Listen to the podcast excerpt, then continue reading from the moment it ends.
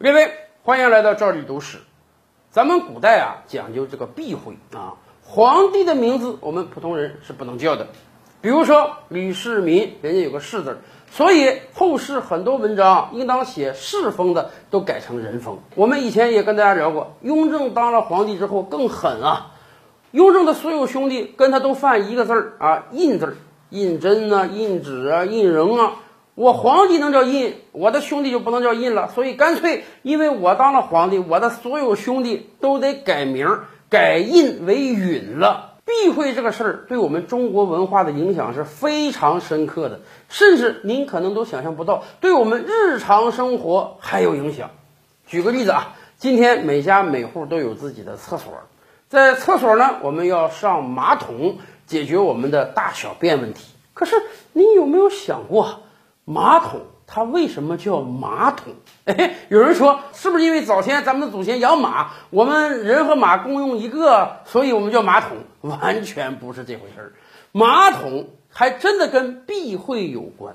在唐朝以前啊，人们使用这个便壶的时候，不叫它马桶，叫它什么呢？叫它虎子，老虎的虎啊。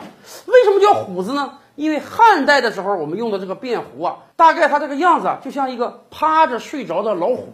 啊，有的人可能为了美观，还真把这个便壶做成一个卧着的老虎的形象。当然，这个虎子它只能解决小便问题啊，大便问题还是解决不了的。哎，但是由于它像老虎，所以人们慢慢就把便壶称之为虎子。这个称呼用了上千年，一直到了唐代。唐代最有名的皇帝是唐太宗李世民，他的爸爸呢是唐高祖李渊。讲到这儿，不知道大家有没有疑问：为什么唐代只有太宗没有太祖啊？哎，宋代可是有太祖的。是这样，因为唐高祖李渊当了皇帝之后，他追封了自己的祖先，他把太祖这个庙号呢给了自己的爷爷李虎。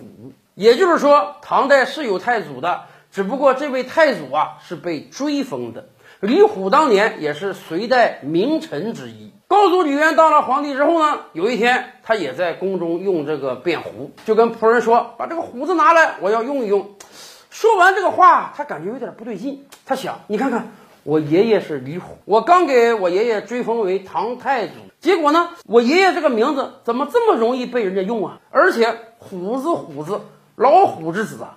我爷爷李虎的儿子是谁？那是我爹呀！”我爹这样一个重要人物，竟然被人家称之为辩胡，太不像话了！我太不尊重我的祖先了。所以，李渊当时说：“不行，以后辩胡不能再叫胡子了。那怎么办？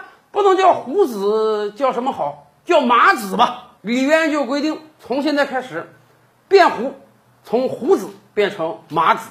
皇帝最大呀，皇家要求，那民间敢不从吗？上千年的称号，就因为李渊一句话改过来了。从此，民间把便壶啊都叫成马子。